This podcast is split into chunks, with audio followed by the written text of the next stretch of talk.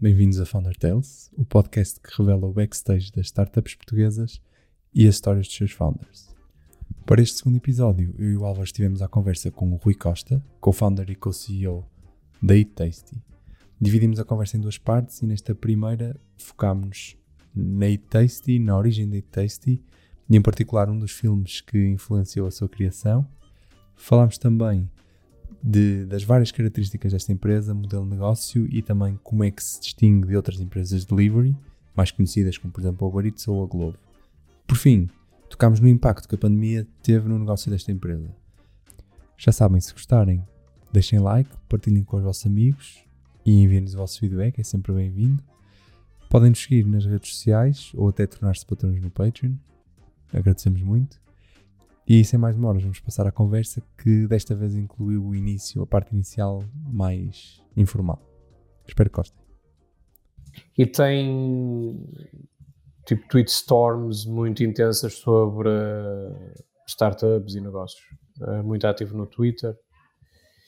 E ele tem uma entrevista muito que acho que tem muitas views no Joe Rogan. Um, é para também é um clássico. Exato. Acho que é o podcast mais ouvido, não é? Eu acho que é? sim, pelo menos o. Tenho ideia. O, tem um, um contrato milionário com o Spotify de exclusividade. Portanto, se não fosse, acho que eles também não o faziam. Acho que até houve há tempo uma polémica porque ele movimenta valorizações das empresas. Uh, do género. Acho hum. que essa questão do Spotify valorizou o Spotify, esse contrato. Enviei-vos aqui no chat o, o programa, Aí, o, okay. o episódio do Naval. O Naval é okay. brutal. Ah, mas ouço muita coisa, não, não tenho assim coisas de mindfulness, uh, tudo. Portanto, okay. tentava ver aqui finanças pessoais. Temos é amigos que têm um podcast que é a Inspiração uma Vida Mágica, que são, são coaches, mas é tipo parental, parentalidade, não sei o quê. Uhum. Há coisas da Vox. Podemos guardar no backlog para daqui a uns anos. É? Exato. ah, mas até estava a ver aqui even better, setting uh, dei a ver uma entrevista deste da Vox que era um data science da Google que tem um livro sobre a intuição é, é muito má um, faz-nos mal todas as decisões são tomadas com intuição, estatisticamente uh, são erradas. É polémico. Uh, são os melhores esse. Polémico. É muito polémico. Deixa-me só fazer em conta e partilho. Até comentei com um amigo meu que eu estou a insistir para ele entrar neste na Data Science e partilhei com ele isto, tipo, onde é que chegaram os geeks de, é tipo, de Data Science. Otimizar todas as decisões até do cotidiano, não é? Sim, sim, sim, sim. Não, eu tipo, quando ele diz uh, Don't trust your gut, Seth argues that the way we make decisions is wrong, outdated and based on methods and conventional wisdom that lead us astray from getting what we want. E discutem desde decisões de online dating, uh, parenting, uh, trabalho, etc. É... Analisam muitos dados, não é? Portanto, concluiu que tomamos mais decisões. Bem, let's okay. go. Depois de Bora. uma introduçãozinha sobre podcast, como sempre a calhar, não é? que agora podemos focar no que é não. no que viemos aqui conversar. Um dia de fazer o meu. Exatamente, agora. Sim, experiência não falta. É? convosco. Exato. Ah, como ouvinte. Pronto. É meio, acho como, que é meio caminho. E como convidado também. Alguns. Pronto, acho que o tema hoje, para quem estiver a ver, já deve ter visto o título, portanto, vamos falar com, com o Rui, Rui Costa, da, da Eat Tasty. Vamos tentar focar um bocadinho, não só na Eat Tasty, mas tudo que é o percurso do Rui. Mas, calhar, para começar, e para darmos algum contexto, porque eu não sei se, se toda a gente saberá melhor o que é Eat Tasty, eu presumo que a maior parte de, das pessoas saberão, mas como funciona a Eat Tasty, pode haver quem não, quem não saiba. Portanto, a primeira pergunta que temos de fazer, e se calhar já para começar assim uh, com a polémica, é como é que a Tasty, o que é a Tasty e como é que a Tasty é diferente das empresas de delivery que, que andam por aí, Uber Eats, Globos, etc. Bom, Agora vou fugir à pergunta, vou começar por fugir à pergunta. Esta- já, já deves ter tido esta tantas vezes que já tens a resposta programada. Toda a gente pergunta. Eh, certo, essa, essa pergunta não é nova, Eh, mas começar por agradecer-vos o, o convite e felicitar-vos pelo, pelo podcast. Um, tenho sempre muito bons convidados, espero Obrigado. não defraudar as expectativas. Não, E cumprir. não, certamente que não. Uh, mas como, como já sabem, eu, eu sou ouvinte assíduo do programa e, portanto, hum, parabéns desde já. Relativa, relativamente à pergunta, fugindo novamente, começando pelo início, que é porque é que nós começamos a Eat Taste e, e o que é que nos levou a esta aventura. Uh, assim, foi uma. Atiramos do precipício completamente. Nós não somos da área, o que, o que significa que, em rigor, tudo o que é da restauração e mesmo delivery é, é uma novidade para nós, ou foi uma novidade para nós. O que, da, da minha experiência, tem coisas boas e coisas más, não é? Tem, tem coisas boas porque. E nós andamos sempre dessa forma, que é. Para nós não há verdades absolutas, não há impossíveis. Para nós tudo é possível, não é? Quando alguém chega e diz que. Pá, como é que vocês vão fazer entregas de uma forma mais eficiente do que empresas já o fazem há 30 anos ou 40 anos. Epá, pois que eu não sei como é que eles funcionam, não faço ideia. Sei que vou fazer de uma forma diferente, eventualmente vamos fazer melhor. E, e mesmo na restauração, é? Trabalhar com, com muitos restaurantes, eh, como gerir, como fazer com que eles compram ahm, as encomendas e não hajam falhas, tudo isso é um desafio como nós não desconhecemos o setor, parecia-nos uh, possível e, portanto, não íamos com muitas limitações. Acho que isso uh, é uma enorme vantagem. Não, não tínhamos as nossas próprias, não, tínhamos, não estávamos dentro dessas balizas e dessas limitações e, portanto, foi, foi muito bom ter começado assim. Uh, obviamente que aqui e acolá fomos encontrando muitas barreiras que poderíamos ter ganho tempo se as conhecêssemos, não é? Uh, tentámos uhum. rodear, também por isso tentámos rodear de pessoas com experiência no setor, acho que também foi muito positivo. Uh, e para explicar o que é Tasty, o, nós começamos com uma missão uh, em 2016, ou a ideação, o processo de ideação começa em 2015, em agosto de 2015, se não me engano, dia 23 de agosto, num restaurante chamado Saicão, mas essa história está retratada no Porto. nosso blog, exatamente. Um, nós temos um blog post sobre isso. Uh, e, portanto, nós, nós acreditamos que a comida deve ser simples, uh, saborosa, conveniente e, ainda para mais no, na fase em que estamos, não gerar só por si stress. Portanto, nós queremos que ajudar as pessoas a ter uma vida mais fácil um, e, que e terem quase democratizar o acesso a boa comida sem pagar uhum. muito caro por isso, a um preço acessível, um, e que as pessoas possam usufruir dos prazeres da vida, incluindo comer bem. Um, isto é fácil explicar uh, dizendo que tanto eu como o Orlando, uh, meu co-founder, nós não, não cozinhamos. Uh, sei fazer umas coisas, mas não cozinho, portanto eu quero comer bem e, portanto, não sabemos cozinhar, mas gostamos muito de comer. Uh, uh, muitos dos, como qualquer bom português, muitos dos negócios começam à mesa, a uma mesa, não é? Uh, pronto, para além de começar a uma mesa, também é bom que haja coisas boas para comer na mesa e para beber também.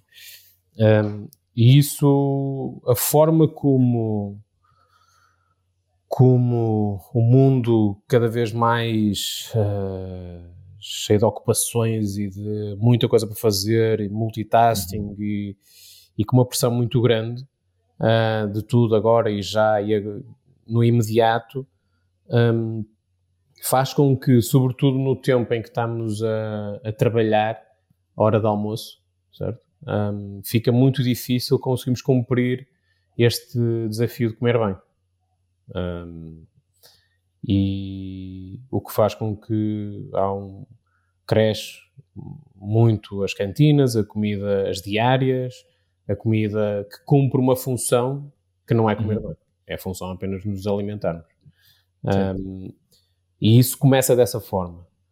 Coincidência, e a, a coincidência, o facto de termos, eu vi o filme na altura, mas que teve um impacto muito grande no nosso negócio, que é um, um filme chamado Lunchbox, um filme indiano, que eu só vi a Red 2014 e eu vi nessa altura, mais ou menos em agosto, agosto, uhum. setembro, nós quando começámos a processo de ideação.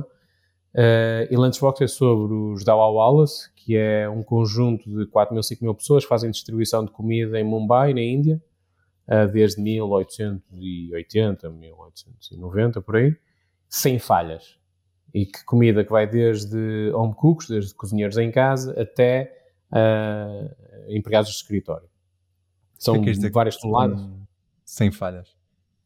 Uh, tem Six Sigma, não tem falhas. Certificados por, com Six Sigma, uh, auditorias de Harvard, não tem, ou seja, não falhas. É aquela refeição que foi feita em casa de um cozinheiro amador, é entregue ao cliente final e passa em uhum. média por oito pessoas nesse percurso. É assim, okay. eles têm menos falhas, de acordo com os relatórios que eu li, do que nós. Ok? Nós temos tecnologia e, e, eles não têm falhas e não têm tecnologia, são pessoas que não têm sequer a quarta classe, não usam telemóveis, nada zero. Usam um esquema de cores e bolas e símbolos dentro das marmitas, aquelas marmitas metálicas com uhum. vários níveis, e transportam isso de bicicleta, no meio dos comboios, do trânsito, é, sobem. Tem um, eu cheguei no filme, não sei se aparece, mas diz uma TED Talk também do representante deles, há vídeos, há uma pessoa uh, só a subir o prédio porque não há elevadores no prédio. Então há um deles que é quase como é um, uh, aquelas provas de atletismo de, de entrega de, de testemunho, é? de estafeta, não é? Sim. que tem quatro uh, membros. Eles fazem, em média, são oito. Há um que anda no comboio, há outro que depois do comboio pega naquilo, vai de bicicleta para a zona do prédio, e depois há um tipo que está à porta do prédio e sobe o elevador e vai levar a, a lunchbox ao cliente. Uhum. E, a, e, a, e, o filme é muito giro. Uh, é uma história romântica para, quem gostar, para além da referência da Wallace, porque um, aquela pessoa, o cozinheiro amador, uh, prepara as refeições para um cliente final, que é um empregado de uhum. escritório. E o, o sistema não tem falhas. Uh, acontece é que o, o cliente final, o consumidor, verifica que a comida é muito melhor do que o normal, do que ele está habituado. E, o normal de, seria cantinas, restaurantes? Não, o normal do que ele está habituado a receber na marmita.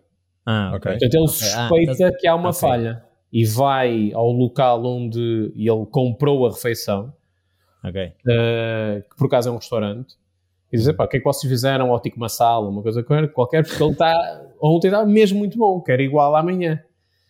Os tipos acham aquilo um bocado estranho, tipo, nós fazemos igual sempre. e então ele suspeita que não são eles a fazer. Uh, e agora, já vi falar há muito tempo, né? Portanto, e escreve, começa a escrever, uh, uh, colocar bilhetes, ah, porque depois tem o um, logística inversa, o, eles recolhem depois a, a, a, marmita, para entregar outra vez ao cozinheiro. E então ele escreve notas e coloca dentro da marmita, e a cozinheira recebe a nota. Eu acho que ele vai ao restaurante nessa altura verificar se eles receberam a nota. E eles dizem que não. Então, ok, então isto não vem daqui. Então começam a trocar notas de amor. Ok? Okay. E ela acha estranho, chateia-se com o estafeta que vai lá à casa dela buscar, dizer para vocês vão entregar à pessoa errada. E ele, não, não, não, nós não cometemos erros nenhums. Pronto, desenrola-se ali uma história de amor, mas que nos inspira pelo processo, é possível, não é? Que ele estávamos a dizer dos impossíveis, é possível fazer isto, funciona, um, e portanto, explicar o porquê de nós termos feito It Tasty uh, tem muito a ver com, com a. Queremos fazer alguma coisa diferente do que, do que existia na altura. Recordo 2015, o Uber Eats não existia, só o Uber Eats é 2016, não existia mundial Uh, hum. Existia DoorDash, Grubhub, Just Eat já há muito tempo, uh, Takeaway, uh, Deliveroo, Inglaterra, julgo que é 2014, 2013. 2015, 2016 há 1.5 bi, salvo erro, de mil milhões, 1.5 mil milhões de investimento em food delivery. Algumas startups começam a falir início de 2016, mas tudo uh, um pick-up, um delivery. Portanto, uma recolha, uma entrega. Portanto, uma encomenda um para um sempre. Uh, e isso, quando nós começamos a,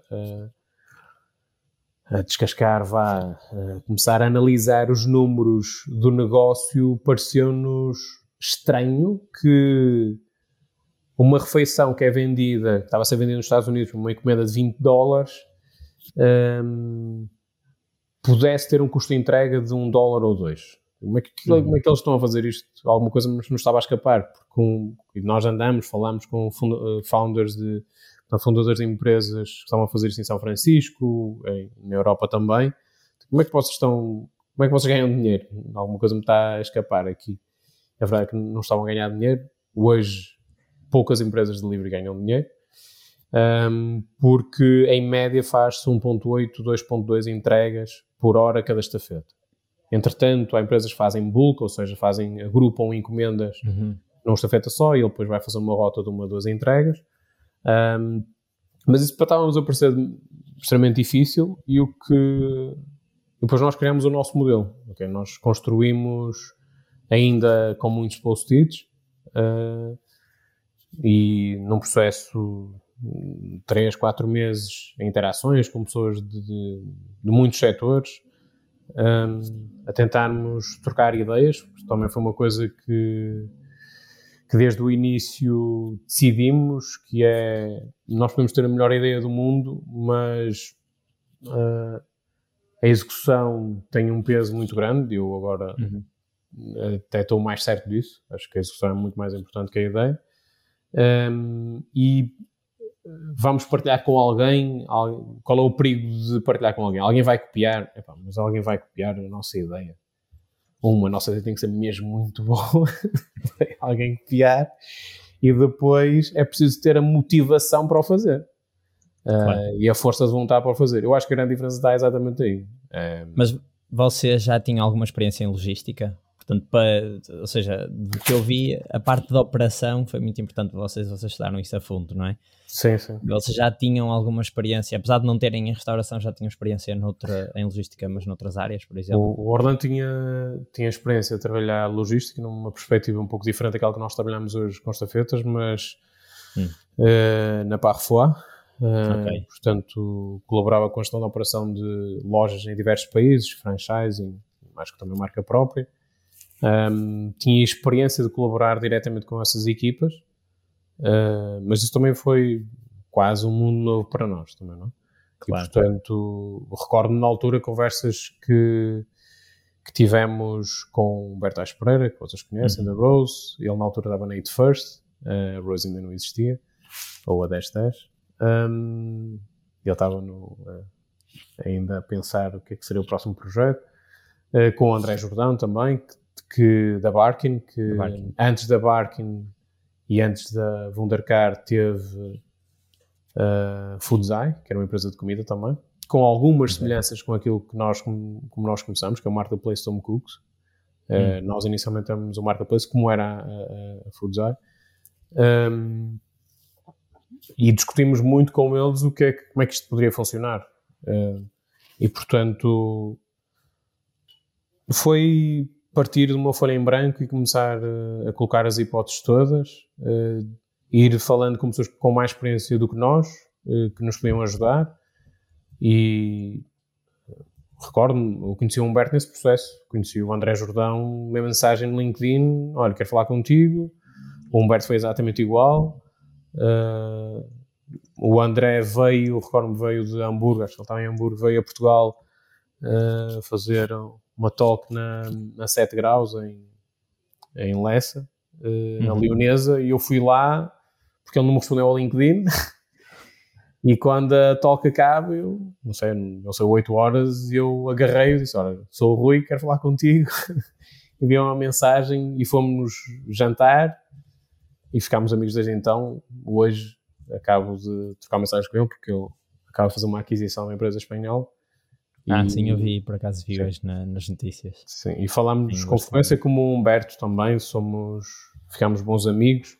Uhum. Um, e nesse processo, o Miguel Santamar, que eu já conhecia há alguns anos, já, tinhas, já tínhamos colaborado, foi trabalho, coisas em conjunto, uh, mas também foi uma situação muito similar. Olha, se falar contigo, vamos falar. Uhum. No caso, foi um domingo e tivemos uma conversa que era para ser meia hora rápida, porque era domingo e, e ele estava em casa dos pais. Na altura, ficámos às 4, 5 horas e, e só saímos porque fomos expulsos de casa dele, dos pais. Mas então qual é que dirias que é assim a grande diferença, voltando à, à pergunta que tinhas feito, Ah. No início, em termos de, de operação, qual é que dirias que é assim a grande diferença entre a Eat Tasty E e, e, e estas mais convencionais, Uhum. tipo Uber Eats, que toda a gente conhece como é que funcionam, não é? Portanto, há uma encomenda via plataforma deles, a um restaurante, uma third party, Uhum. e depois vai lá um estafeta buscar e entrega em casa. A Eat Tasty é diferente, não é? Sim, há, há, há três grandes diferenças. Uma eh, mais visível ao cliente, eh, duas que estão, digamos, eh, escondidas. Começando por essas, é o seguinte: nós temos uma relação com o restaurante completamente diferente. Nós eh, trabalhamos com a capacidade instalada, quer humana, quer técnica, do restaurante, fora hora- dos momentos de pico. eh, de Ok. pico de vendas e pico de trabalho. Ao contrário dessas plataformas que trabalham dentro do horário de pico do serviço na Certo. sala, não é? Do restaurante. Eh, nós, eh, os restaurantes trabalham todos eles e produzem as nossas refeições imediatamente antes do restaurante abrir, das portas abrirem. Portanto, Uhum. os recursos humanos estão lá, a capacidade técnica está, está toda lá, os equipamentos, o espaço, etc. Portanto, eles produzem durante a manhã ou durante a tarde, para o, jantar, para o almoço e para o jantar, respectivamente. Uhum. Um, e nós recolhemos as refeições todas pelo meio-dia menos um quarto, meio-dia menos 20 para o almoço, ao jantar, portanto, estamos a falar 15 minutos, 20 minutos, 30 minutos antes de começarmos a entregar.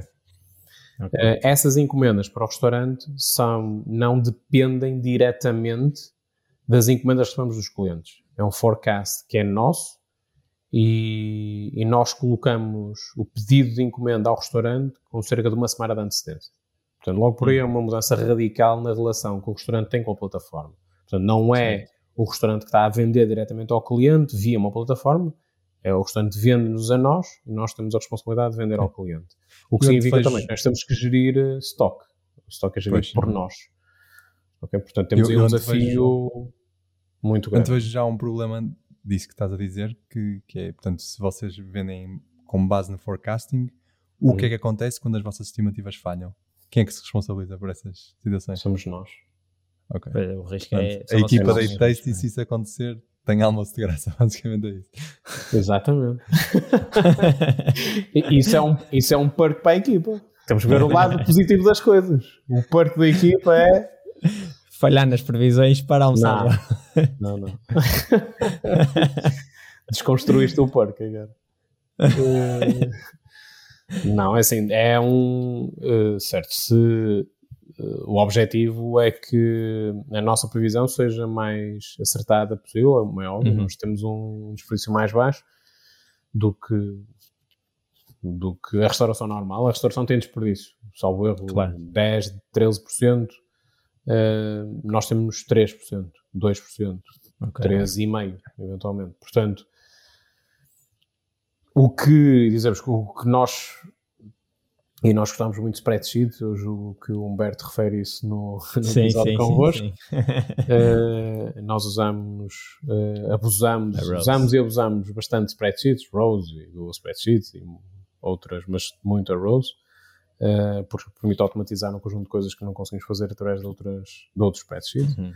Um, e portanto, muito, fizemos muito, muito, muito, muito, muito uh, desse processo de forecast em cima de spreadsheets.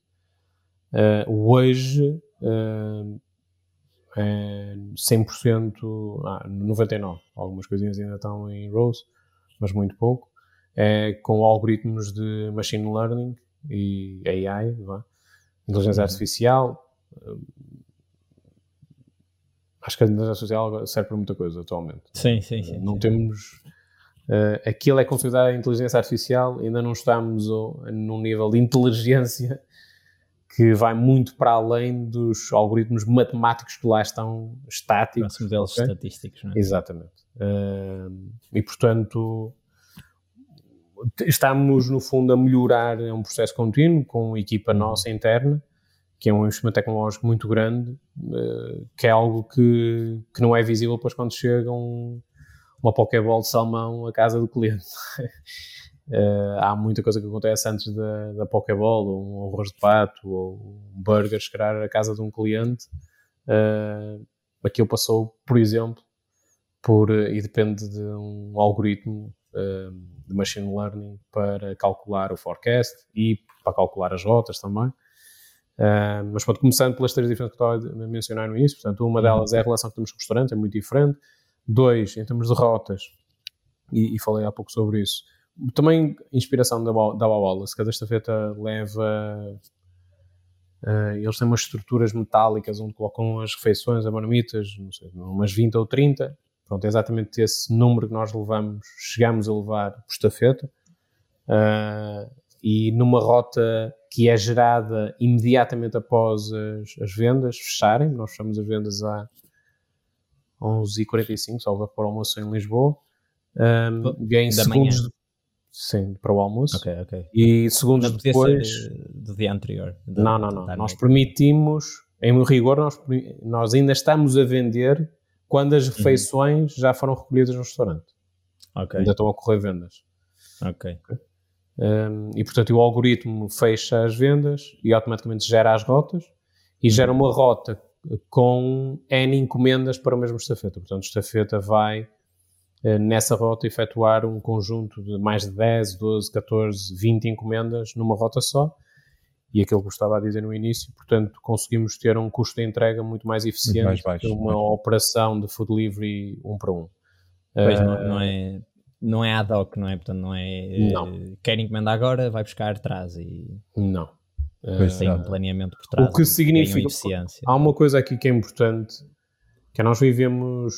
Uh, o custo da mão de obra. Nós estamos em sociedades onde o custo da mão de obra uh, está equiparado com aquilo que é a nossa demand, ou seja, com o nosso cliente. As pessoas uhum. que cozinham, as pessoas que transportam, têm um rendimento muito próximo ou similar, eles próprios são clientes deste tipo de plataformas. O custo hora deste trabalho uh, tem que ser pago. Uh, claro. A moto, o combustível, o seguro, uh, aquela hora de trabalho tem um custo. Para conseguirmos em encomendas que estamos a falar em valores médios muito baixos. Não é um valor médio de uma encomenda sequer a uma mercearia online. Uhum. Uh, já não vou falar numa compra de tecnologia online, certo? Portanto, estamos a falar num valor médio muito baixo. É provavelmente dos negócios online, se colocarmos isto tudo como sendo um negócio online, é dos negócios online de produtos tangíveis aquele, aquela categoria que tem um valor médio mais baixo. Claro. Se nós formos a roupa, o ticket médio, o valor médio é, é, é, mais alto que comprar comida para uma refeição. Uhum. Comprar mercearia online, nós não tirando agora dos 15 minutos, não é? que estamos a falar da conveniência, é diferente. Os tickets médios provavelmente são próximos, não sei. Uh, se comprar, compramos para vários dias para colocar carne, peixe, detergentes, etc. Só logo nesses, nessas três categorias já, já, dá um, já ultrapassa logo que é uma refeição ou duas. Pronto, acabou. Uhum. Um, o que faz com que em países ocidentais, como a nossa, onde esta disparidade de valor entre a, a supply e a demand é muito curta ou nula até, uh, se esteja a explorar caminhos alternativos, com drones, por exemplo, onde não há uhum. intervenção humana, não há esse custo humano.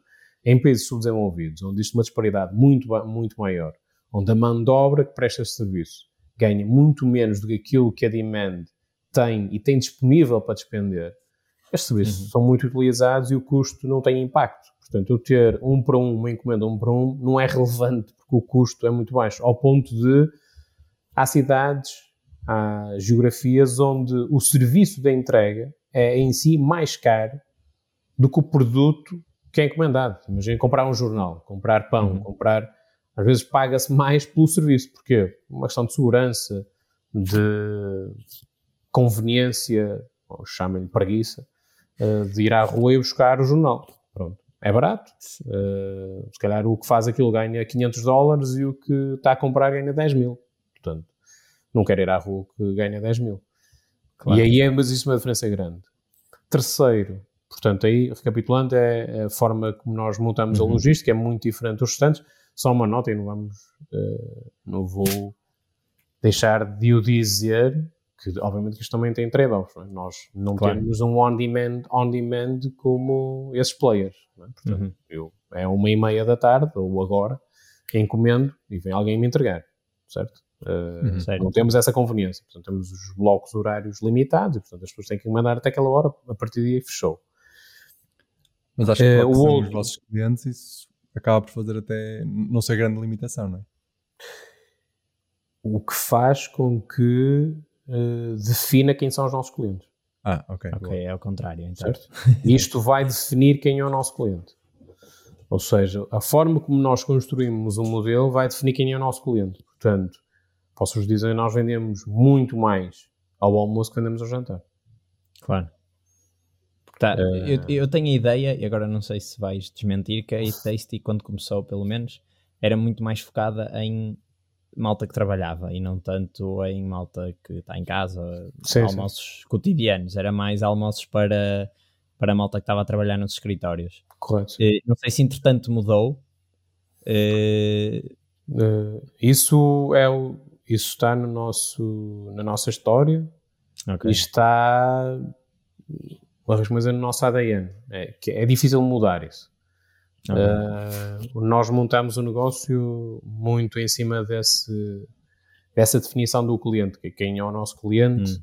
e qual é uh, o job to be done, qual é o que é que nós estamos a cumprir do lado do cliente. Resolver. O problema é resolver do lado do cliente. É? Portanto, estamos a falar de pessoas que estão a trabalhar, têm pouco tempo para têm pouco tempo para almoçar, no caso. Uh, não se podem deslocar, estão limitados também geograficamente, não, não podem sair, se calhar estão no escritório não podem cozinhar também, não querem levar comida de casa, em muitos casos, uh, e portanto um, tudo o que nós construímos em termos de produto e de, da user experience foi focado nesse job to be done. Uhum. Um, sendo que a pandemia e Covid uh, mudou muita coisa. E, portanto, nós tivemos que nos adaptar também. Uh, muitos dos escritórios fecharam, isso nós sentimos uhum. isso de uma forma imediata. Nós já tínhamos negócio em Madrid, temos atualmente negócio em Madrid, operação em Madrid, e Madrid, se bem se recordo, a falar, acho que na Europa, Itália, Espanha, ah, depois sim. é que se alastrou outros países. Uh, sim, nós uh, sentimos duas, cerca de duas semanas antes, uh, os impactos em Madrid, as pessoas começaram a não sair e, e, e, o governo espanhol fecha as escolas uma semana antes de nós entrarmos em estado de emergência.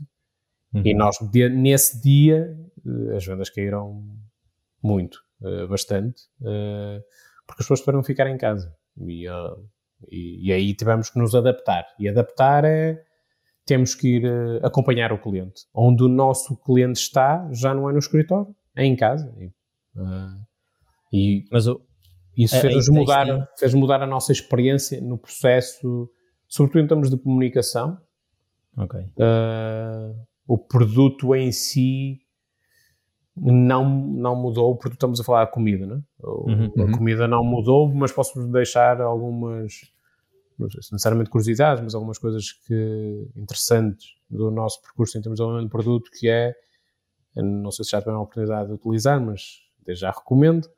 Nós não temos, uh, e acho julgo que não está a falhar nenhuma, nenhuma receita, e não teremos nada que exija a utilização de faca. Para uh, comer. Para comer. Uh, antes de Engraçado. Covid, uh, cerca de 85% a 90% dos nossos clientes encomendava para consumir no local de trabalho, em escritório. Uhum e na sua maioria, uh, portanto, desses 85%, cerca de, salvo 75%, consumia diretamente a embalagem. Uh, e consumir diretamente a embalagem não é muito fácil utilizar a faca. Certo. Uh, Deve ser um prato alto, não é? Exato. Mas muitos deles uh, comem na secretária. Ok. Portanto, isto faz uh, fez-nos tirar coisas que tinham ossos, por exemplo, uma perna de frango, uma coxa de frango. Não temos bifes grandes. A forma como empratamos a comida tem que servir esta utilização final. Portanto, não só o empratamento um, tendo em consideração o facto de isto é colocado numa embalagem, vai ser transportado durante 30, 40 minutos, como uhum. também a forma como, como o cliente vai consumir. Okay? Até porque isto é uma das coisas que está, não vou referir nisso, mas quando nós começamos o projeto, algo que nos distanciava também das outras empresas de entrega de comida é que nós não vamos ao restaurante buscar o que ele lá tem, colocar uma embalagem anterior ao cliente. Uhum. Porque o que ele lá tem no menu foi pensado para ser consumido no restaurante num prato ou o que for, uh, tal como quem concebeu, quem desenhou aquela receita pensou. Não é para agora, para chegar lá, tirar do prato e agora vamos colocar numa embalagem, uh, fechar e levar durante 30 minutos para chegar ao cliente. O produto não vai é chegar uma relação muito mais, muito mais próxima e menos transacional não é? que vocês têm com os Sim. restaurantes do que Sim. E, portanto, nós, só ir buscar a comida. Nós podemos utilizar receituário que eles lá têm, portanto, referências, receitas que eles utilizam no restaurante, mas vamos sempre adaptar ao nosso contexto. Testamos as receitas do transporte, se aguenta o transporte, se, claro. Como é que vamos empratar um bife e colocar um bife numa embalagem. Num, como eu estava a dizer, as pessoas raramente utilizam a faca, portanto, eh, fazemos o cortamos, ou cortar significa que algumas coisas não podem ser, eh, já não uhum. funcionam, 30 minutos depois já, já, já não tem qualidade. Um, e isso tudo vai influenciar o desenho do, do produto. In the end, é, é, como é que nós desenhamos a experiência uh, de utilização do nosso serviço, desde o momento em que encomenda no, no site ou na aplicação, até receber a refeição e comer. Ok. okay. Portanto, a diferença, a diferença do lado do cliente, não é? Exatamente. Pronto, eu tenho que encomendar até às 11h45 ao almoço, ah, até às 7h30 ao jantar, o que significa que isto não é um on-demand, é uma pré-encomenda.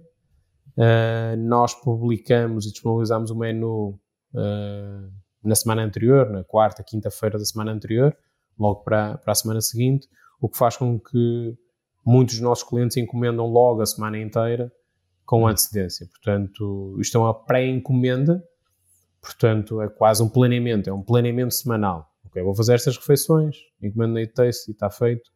Um, e depois, naquela hora, naquele dia, naquele local, eu vou receber a refeição. Eu posso, enquanto cliente, dizer oh, na segunda-feira vou almoçar em casa, uh, encomendo para casa, vou uh, no dia seguinte almoçar ao trabalho, encomendo para o trabalho, vou jantar em casa, encomendo para casa. Pode uhum. fazer, tem esta flexibilidade e pode, permite fazer esse planeamento. Portanto, em termos então, de comportamento também é distinto do, das outras plataformas. Do que, do, que, do que percebi agora que falaste, a eTasty é B2C e não B2B, ou seja, uh, o cliente da eTasty não é o escritório, a empresa X e que depois ele fornecem as, as refeições para lá, é a própria pessoa, portanto pode haver pessoas em várias empresas, pode até haver uma pessoa numa empresa que encomenda e não, pronto, e é só esse certo. cliente. É uma okay. boa pergunta. Uh, nós somos B2B, portanto, vendemos a empresas, somos B2B2C, portanto, okay. através das empresas vendemos ao consumidor final e somos B2C. Quando começamos, porque, certo, podemos ser B2C2B, também um consumidor okay. pode nos trazer empresas, é um facto. Isso acontece muito, porque nós já temos, já temos alguns anos, seis, uhum. e portanto temos muitos clientes temos quando já passaram três empresas e quatro e levaram-nos para e cada vão... empresa para onde vão, vão levando-nos para os colegas e para as empresas. Quando nós começamos, e começamos com B2B, muito porque não tínhamos dinheiro para B2C. B2C é caro, fica muito caro, uhum. fica muito caro. Uh, fica, é preciso um, um, budget muito grande, um orçamento muito grande para adquirir clientes, consumidores finais. Uh, e Covid também veio ainda uh, dificultar. dificultar mais. Um, e portanto, como tínhamos uma network, alguma network em, em, empresas em Lisboa, que foi onde começamos, uhum.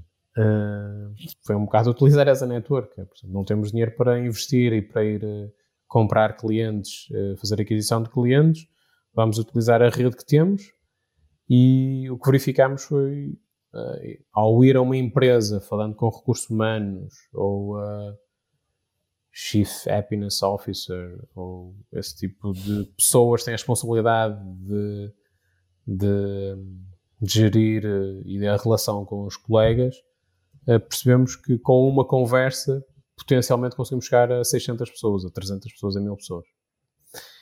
E, e se conseguimos caso... convencer essa pessoa, se conseguir convencer essa pessoa, ela vai ser o meu promotor interno uhum. uh, da marca dentro de todos os colegas. Portanto, o, o nosso custo de aquisição é radicalmente diferente e mais baixo do que tentar ir uma a uma através de offline, online, o que for, uh, tentar ir buscar essa pessoa. Portanto, foi por isso que nós começámos B2B e depois esperávamos nós que seria que teríamos melhores resultados uh, junto das empresas ou que as empresas pudessem pagar ou subsidiar a alimentação dos colaboradores. E isso não aconteceu.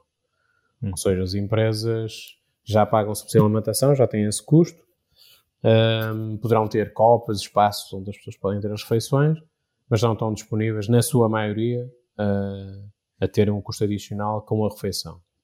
E as exceções, curiosamente, são empresas multinacionais, não são empresas portuguesas.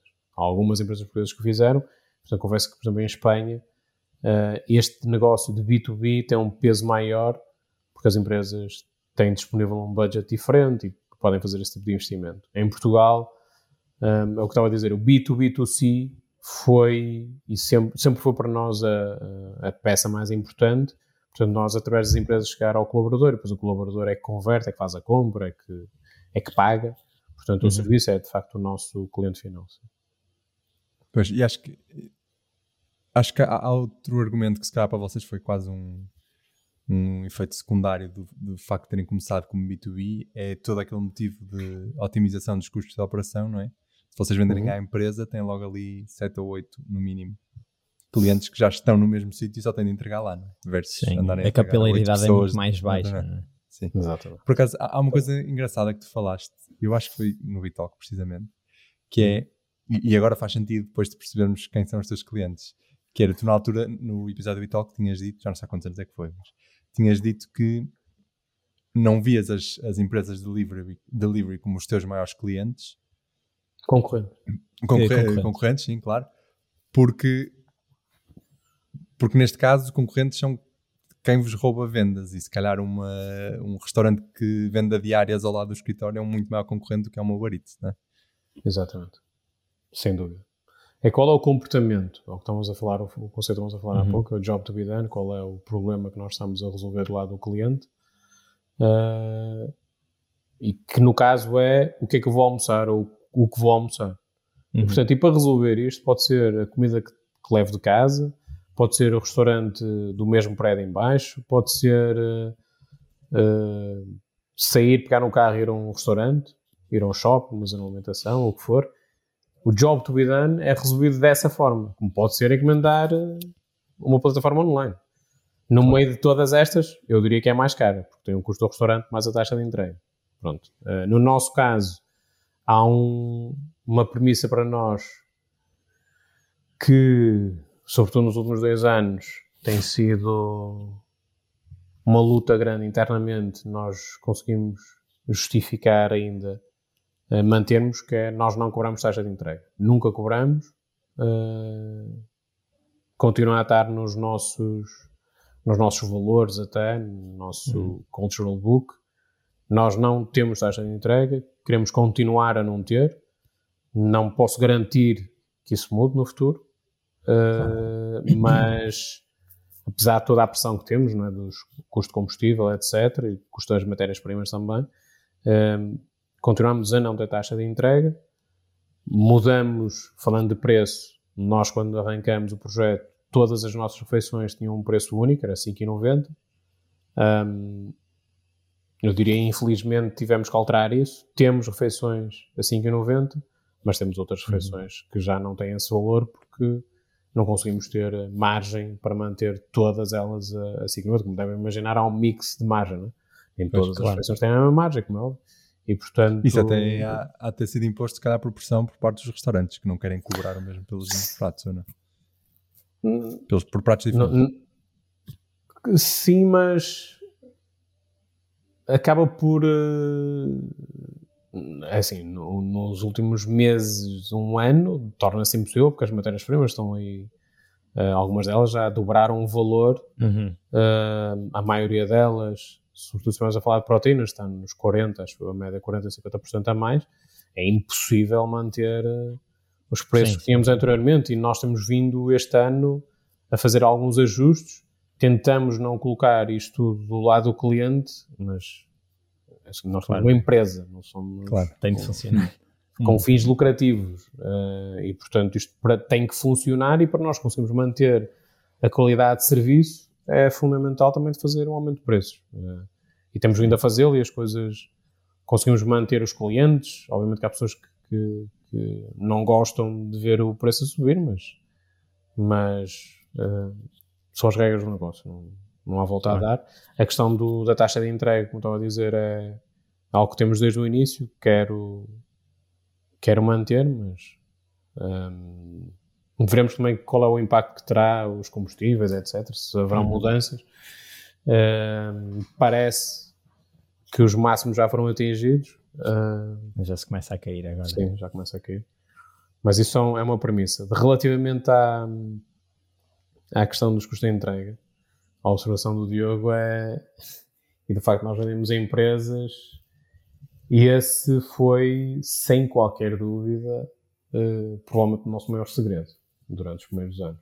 Uh, quando outros players tentavam entrar no mercado, uh, acho que muita gente demorou algum tempo a perceber que o nosso segredo estava na, no, no bulk que nós estávamos a fazer as encomendas. Uhum. Assim, nós conseguíamos ter. Uh, entretanto, as coisas ajustaram-se e melhorámos bastante os custos de entrega, mas conseguimos ter um estafeta a fazer 30 encomendas em 40 minutos.